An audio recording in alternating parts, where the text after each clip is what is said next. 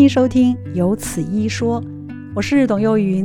如果您是第一次听到这个节目，欢迎帮我们按订阅，也欢迎到 Apple Podcast 帮我们按五颗星，并留下好评哦，感谢您。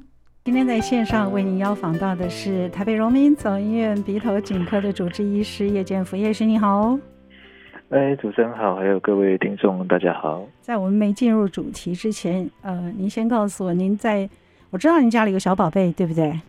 对呀、啊，对呀、啊。然后您在荣总上班，对不对？对呀、啊。你怎么做这样的防疫工作呢？好、啊，这实在是最近非常需要注意的一个话题。跟大家做一个卫教，嗯，对、啊。医生回家怎么样去做防疫？告诉我们一下。对，那因为像我们在外面工作啊，那其实。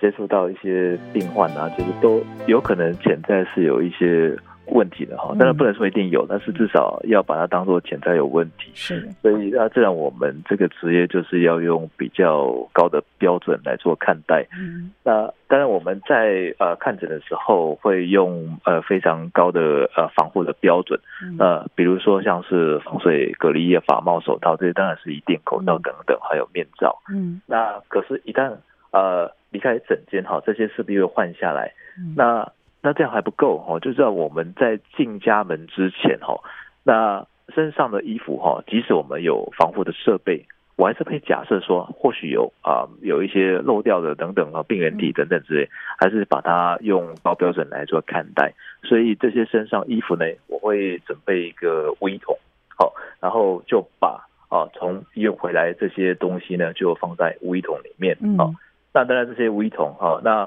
我我个人然后就是会用一些呃有有稀释的漂白水，拿去做一些消毒的动作。嗯，好，那那这是这是衣服的部分哈。那当然回到家就是马上来做一个全身的盥洗。嗯，好，全身的盥洗。那全身盥洗这样，那就可以把一些可能潜在的一些病原体把它冲洗掉。嗯，那另外就是说我。即使我在家里吼，因为现在其实呃，这个防疫的标准哦，三级、四级等等哦，连三级在外面就是要戴口罩啊。那不过其实我个人哈，我在家里哦，其实我也会戴口罩啊。可能呃戴口罩习惯久，所以在家里我也是戴口罩。嗯哼。哦，那这样戴口罩之后，主要是因为我们有时候讲话等等好，一些飞沫等等哈。家里小孩又年纪不大，抵抗力也没有说很好，嗯、哦，那也就是说避免把可能潜在的一些病原体啊，透过飞沫这样的方式传给他们，嗯、哦，即使我没有症状，但是我讲话的时候就有可能会有一些口水来喷出来等等之类，所以我个人在家也是习惯会戴口罩。好，所以嗯。因为叶医师自己本身是在医院上班，所以他对自己的要求是比较高，但也可以提供给我们听众朋友，就是我们回家的时候，可能衣服要先挂在外面。我们也许不一定丢污衣桶，但是可以放在外面，然后一定要把身上洗干净，手一定要洗干净，对不对？是的。然后这样子你才可以有一个保险。当然，我们不一定要像他一样在家里戴口罩，但是，呃，把自己弄干净这件事情是非常重要的。谢谢谢 谢谢医生给我们 做一个分享。主要我们今天要谈的是慢性鼻窦炎，因为如果有慢性鼻窦炎，就一定有急性鼻窦炎，两个相较有什么特别不一样吗？嗯哼，那鼻窦炎其实分为急性跟慢性这两个主要的区块啊。嗯、那我们在第一慢性都是说大于呃，你有症状大于三个月，我们叫做慢性啊。嗯。好，那症状小于三个月哈。呃，我们啊就可以把它称为急性鼻窦炎。三个月。那当然，对对对对，那当然之间还有一到三个月这个亚急性，不过现在比较少人在讲哦，所以我们现在就以三个月来做区分。是。那你的症状只要超过三个月啊，就是慢性鼻窦炎。嗯。好，那症状小于三个月是急性鼻窦炎哈。那当然你在成为慢性鼻窦炎之前呢，那势必会经过呃急性鼻窦炎的这一段历程哈。那呃，急性鼻窦炎，它哈，先跟大家讲一下哈，到底因为有些人都会问哈，这个急性鼻窦炎它跟感冒呃怎么做做区分？真的，嗯，对呀、啊，那我们先呃了解一下感冒好了哈。那感冒其实它是一个上呼吸道的感染了哈。那当然感染哈，其实感冒最常见的是病毒了哈，病毒感染哈。那跟这个急性鼻窦炎有什么差别呢？哈，那急性鼻窦炎哈。它的病原体就是有不只是病毒哦，哈，像像是细菌哦，甚至是少见的霉菌哈，其实都有可能会导致这个急性鼻窦炎哈。嗯，那在症状上来讲哈，那一般感冒啊常见的症状呢，哈，咳嗽啊、流鼻水、鼻塞等等，哦，你在急性鼻窦炎上面也有可能看到哦。那不过急性鼻窦炎哈，那可能会多了一些啊，一般感冒所没有的症状，比如说在急性鼻窦炎严重的时候呢。那可能会有颜面的疼痛哈，脸部的胀痛啊等等。那以及有些人会有这个嗅觉失常哈这个症状。哦，那不是跟我们现在这个症状很像吗？是啊，所以这个要非常非常小心哈。我先跟大家介绍一下为什么急性鼻窦炎会产生这个嗅觉失常这个症状哈。嗯。那我们要知道哈，我们是嗅觉是怎么产生的哈？那当气味分子哈，那就是飘散在空气中嘛哈，我们要去闻它，所以这些气味分子一定要进到我们这个鼻腔里面来。好，那进到我们的鼻腔，再呃粘附到鼻腔的一些哦嗅觉的上皮，然后再传到脑里面去。那这中间的传导路程哈，只要有一些阻断，哎，就有可能影响到嗅觉哈。那急性鼻窦炎的时候，代表说在鼻窦里面哈啊产生很多的发炎的分泌物哈，产生很多的黏膜的肿胀哈。这些肿胀哈都有可能造成哈这个嗅觉啊因为分子哈这个气味分子传进去的过程哈造成堵塞，或者说这些发炎的分泌物哈去影响到我们的嗅觉上皮等等，而造成嗅觉失常哈。那当然呃嗅觉失常我们就 必须要啊考量到有没有可能跟最近流行的新冠肺炎哈嗯啊那也是类似的症状啊哈。那当然区分上其实有有它的困难哈，但是你只要有发现这个症状，就必须要来提高警觉哈。那那刚有跟各位提到说哈，那个急性鼻窦炎跟感冒哈，在症状上来怎么做区分哈？那再来我们要讲到治疗这一块哈，因为症状哈，那让我们能够去诊断啊，诊断急性鼻窦炎哈，我们就要去治疗哈。那在治疗上哈。呃，其实急性鼻窦炎哈，它主要是病毒感染或细菌感染嘛，吼。那当然，病毒感染，我们就把它想成好像是一般的感冒一样，也有可能靠自己的抵免疫力啊，这个抵抗力，就让它自己慢慢好转，这是有可能的哈。那可是急性鼻窦炎，它在啊发生的时候，因为有些症状还蛮不舒服的哈，啊像是鼻塞啊，吼，流鼻水哈，呃等等，所以如果说真的症状很严重。你可以是使用一些症状治疗的药物啊，吼。那可是急性鼻窦炎呢？它除了病毒感染，那还有细菌感染。一旦细菌感染吼，那通常哦都要使用到一个抗生素的疗程吼，来杀灭好这些细菌。这么严重？是啊，吼。那你要用抗生素，就必须要注意到哦，你要用完满一个疗程，通常是抓七到十天左右了。有时候只吃了一天，那就不吃了。那有时候也会培养出一个抗药性的细菌，所以这个是要、嗯、要非常注意的哈。嗯，那急性鼻窦炎哈，那假设是细菌感染，那投予抗生素嘛哈。那假设是少见的霉菌感染哦，霉菌感染大概不多见哈，在急性鼻窦炎里面哈，大概占百分之呃五左右而已哈。嗯，但是它一旦发生哈，你要透过药物治疗，有时候不是那么容易的事情哦。那当你的霉菌在鼻窦里面已经累积的够多哈，甚至形成了一团球哈，我们叫做霉菌球了哈。嗯。这时候你要靠吃药哦啊，来让这些霉菌消失，我想那是呃比登天还难的事情的哈。为什么呢？啊，因为你这些呃抗霉菌哈，一些霉菌的球啊，积聚在这个鼻窦里面哈。嗯。那。你势必要想啊用一些药物哈，嗯，来试看看能不能把它消灭。但是传统的抗生素当然是没有用，因为抗生素是杀细菌。嗯，那再来就是抗霉菌的药物哦，那有做过这样子的研究了哈，你用抗霉菌的药物来针对这些霉菌球哦，那其实效果是相当相当的有限哈，因为它体积其实已经非常非常非常大了哈。那尤其是说抗霉菌药物，它又有一些。啊，长期用会有一些副作用哦，所以大概这样子是很难来达到它一个有效的治疗方式。所以一旦形成这样少见的霉菌球，那通常要处理的方式呢，也就是要透过手术治疗了哦。那不过一旦形成霉菌球，那通常也都是要会要进到这个慢性的慢性鼻窦炎一个一个时辰然后。嗯，好，那所以跟大家提过这些治疗方式哈。那接下来我要跟大家介绍说，哎，要怎么样来做一个诊断？你你稍微等我，对你先等我一下，因为你刚刚如应该因为您刚刚在讲到的这个急性的部分，听起来不管它是细菌的或是病毒的，呃，所谓急性就是会在很快的时间内就得到一个治疗或者是缓解，对。如果像您说超过一段时间，它才三个月嘛，是吧？才可以，他才会，他才会变成一个慢性鼻窦炎。对。可是叶医师，我看很多人都有慢性鼻窦炎，他们都是从急性过来的吗？呃，对，你慢性鼻窦炎势必会经过急性鼻窦炎这个过程，因为你三个月以前，它就是称之为急性啦。那为什么急性在治疗的时候没有办法做一个有效的管控呢？哦。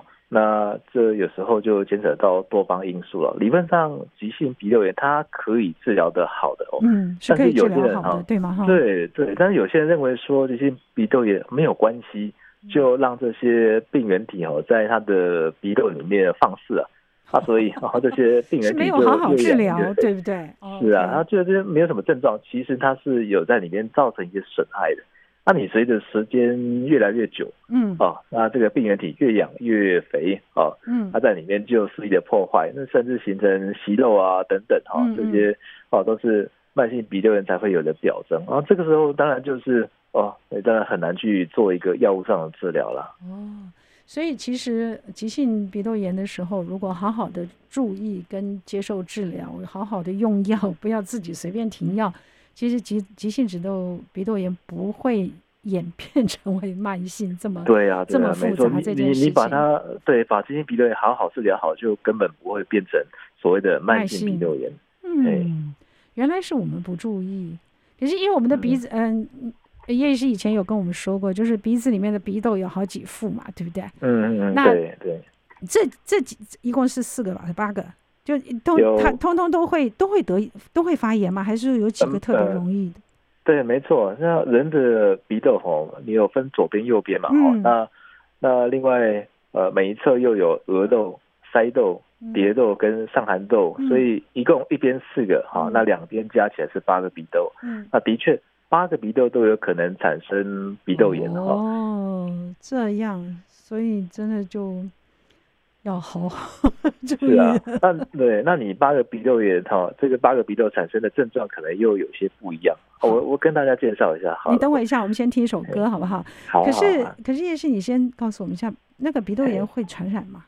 呃，鼻窦炎会传染，啊，真的吗？没错，它会传染。哥，等下你再告诉我。欢迎您继续收听，我们今天为您邀请到的是台北荣民总医院鼻头颈科主治医师叶建甫。叶医师来跟我们谈一谈慢性鼻窦炎。刚刚在听歌之前呢，我特别最后一个问题就是，慢性鼻窦炎会传染？叶医师，你告诉我，它的传染是自己的鼻子传染，还是跟家人们这样互相传染？听起来有鼻窦炎不是自己鼻子的问题吗？怎么会传染？哦，这就牵扯到鼻窦炎它的症状了。嗯，那因为鼻窦炎它有可能产生流鼻水或鼻涕倒流嘛。嗯。那鼻涕倒流流到喉咙哈，那自然就会诱发咳嗽的一个反射，所以不管是流鼻水或者说咳嗽啊，都有可能哦把鼻腔啊、鼻窦这些病原体带出来，不管是病毒或是细菌。嗯，那你带出来可的同时呢，哦，那又有可能透过一个飞沫的方式啊散布到空气中。嗯，那所以当你周遭的人一旦只要吸到这些飞沫呢，吸进去之后，假设它的免疫系统没有办法战胜这些病原体，对，那它自然就会呃受到这些病原体的一个侵害而产生症状。真的耶，我一直以为鼻窦炎就是自己的鼻窦发炎，跟人家是没有关系的，可它居然有传染性。是它有传染性的，这真的要非常的小心。它好发在什么地方？它有多常见？好发在什么人身上？哦，那鼻窦炎其实我们可以把它想成呃。急性鼻炎把它想成是感冒好了哈，那一般感冒其实好发的呃这个年龄层哦，大概不外乎是小朋友也会常见哦，小朋友哦，嗯，那小朋友哈一旦到这个人多的地方哈，比如说他在幼儿园啊学校里面哈，只要周遭同学一样有鼻窦炎，那他们就很容易接受到这些鼻窦炎的病原体，那。除此之外呢，哈，那青少年因为呃可能呃抵抗力比较好了哈，所以在我们的门诊的病人族群中是比较少看到青少年哈。嗯。那中年也是一样，中年可能也是因为呃抵抗力比较好的关系，所以比较少看到。嗯。那另外比较常见，另外一个常见的族群就是比较年纪比较大的哈，那中老年的呃这些病患，好，那可能因为他们哈。这个因为年纪大的关系呢，哈，抵抗力稍微哈比较下降，嗯，所以一旦有呃接受到这些外来的病原体，那就有可能在他的在他们的鼻腔里里面呢，哈，就是慢慢的呃滋长茁壮，然后形成症状，形成这些鼻窦炎的一个疾病这样子哈、嗯。那照这样子来说，发现了没？就是年纪比较小的，年纪比较大的，它是比较容易被传染的。而且它也比较容易得的。临床症状除了您刚刚讲到的，就是会会有打像一般感冒的症状之外，还有其他比较明显的流行病学感觉吗？有，好像呃，这个如果是在上寒痘的鼻窦炎哈，它除了说鼻塞流鼻水之外啊，它还会有脸部疼痛的一个问题哈。那有些人还会有脸部麻木的问题，主要是上寒痘的前面，好，那就是有这个掌管。颜面感觉这个神经经过了哈，那另外假设是在比较深层的蝶窦，哎，产生了鼻窦炎，好，那这时候病患可能就会有头痛的问题，因为蝶窦后面的上面就是脑，好，就是脑，所以它一旦发炎就会产生脑神经的一个相关症状，甚至还有人他鼻窦炎哈，好，那症状会产生复视，所以复视是一个东西看起来两个东西，为什么呢？因为他的鼻窦炎哈，那已经也影影响到他的这个，像是我们掌管这个视觉的呃协调的一些动眼神经等等之类的哈，那所以他就会有产生复视的一个症状哈。那如果是这个额窦的鼻窦炎哈，那病患也会产生这个疼痛的症状等等。所以根据鼻窦炎所发生的位置，好，它的症状略有不同哦，略有不同。那治疗上哈，那不过其实不管你每个鼻窦都是要做治疗了哈。那急性鼻窦炎当然是药物治疗为主，但是啊，那刚刚有讲过，一旦变成慢性，好，那治疗上可就没有那么单纯了哈。那慢性鼻窦炎哈，你要靠药物治疗哦，那其实有它的困难度在了哈。那因为慢性鼻窦炎发炎许久哈，所以通常结构上也会产生部分的改变啊。比如说，你因为常常发炎的关系呢，哦，里面有产生很多息肉，去挡住你的鼻窦的开口，啊，产生黏膜的肿胀，甚至是骨头的破坏等等，哈。那这些，哦，你靠药物治疗要让这些啊息肉消失，啊，骨头的呃损害复原等等，其实都是还蛮困难的，哈。所以一旦说呃这个里面呃息肉非常非常大颗了，哈，这时候可能就是要透过手术的方式来做治疗了，好，所以。跟各位提醒一下，一旦急性鼻窦炎要呃不要掉以轻心啊，要迅速的就医，不要让它变成慢性的鼻窦炎啊。如果我们像刚刚听到这样叶医师这样子说，因为我刚把麦拉下来了，所以我一个人在这边说的好开心。是，然后你居然没有听到，我在想我们听众可能、哦、听众可能也没听到。我我刚刚讲的意思就是说，急性的部分我们常常会医生给我们开七天抗生素，可是叶医师我告诉你讲，不要讲说其他的病人。有的时候我去看您，然后您给我开说啊，这个嗯，我开三天抗生素或者开七天抗生素给你，我都会想，我都跟您讨价还价半天。我说医生，我可以吃一天半吗？我可以吃两天吗？然后你说你一定要吃完，我才会乖乖把它吃完，因为我总觉得抗生素不是个好东西啊，我就已经没有症状了，我干嘛还要再吃？可是。这叶医师就说：“你就是该把它吃完。”那我们有很多朋友可能就会吃三天、吃四天。我觉得症状好了，我就不吃了。可是你要知道，如果不吃，那下一次再过来的时候，就可能多几次以后，它就有抗药性了。然后你可能也不一定会治得好了。问题是在这里，对啊，对不对？对啊，没有错。嘿，好吧。那嗯、呃，所以那个药，急性的药是要吃的。我们现在把急性先放下来。您告诉我，慢性我们在诊断上。你怎么知道它是慢性的？就是反复不好的原因吗？还是说你从检查里面就可以看得出来，它已经不是急性的病？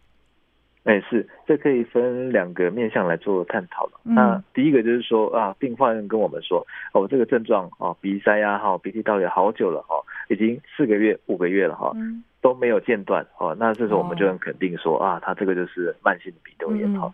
那当然，假设哦，病人说啊，这个症状我忘记时间呢，那我们也可以透过内视镜检查去看他鼻腔里面的构造啊，比如说他这个已经有息肉形成，这绝对不是一两周的事情。好，那这时候如果说息肉已经够大颗了哈，那势必是要数个月哦才有机会来形成这么大颗的息肉。嗯，所以你透过内视镜检查呢，也可以知道它这个就是一个慢性的鼻窦炎。OK，那通常要到鼻息肉的程度都是慢性鼻窦炎为主。嗯。所以这个时候就是慢慢吃药，然后真的不行才要动手术，对不对？对，呃，在慢性鼻窦炎的病人身上，哈，嗯，对，那我们也会先开立抗生素了，吼，那看看有没有效果。哦、当然，效果跟急性鼻窦炎的疗效比起来是有差了一截，哦，嗯，那还是会先试看看，因为有人是可以通过吃药治好的啊。那如果说吃药治不好呢，吼。呃，那可能就要透过手术的方式啊来做治疗哈。那因为像这个息肉哈，我们说要让它吃药哈，让它慢慢消失啊。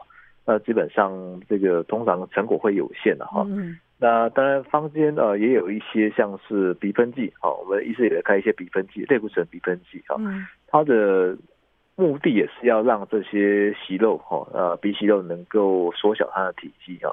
但是这里小息肉有效果了哈。如果针对非常大颗占满整个鼻腔息肉，我想大概大概是没有什么作用。医师，我还我还常常看到，除了鼻喷剂之外，就是看的非常，就是对于鼻窦炎来病患讲是常用的一个一剂药物。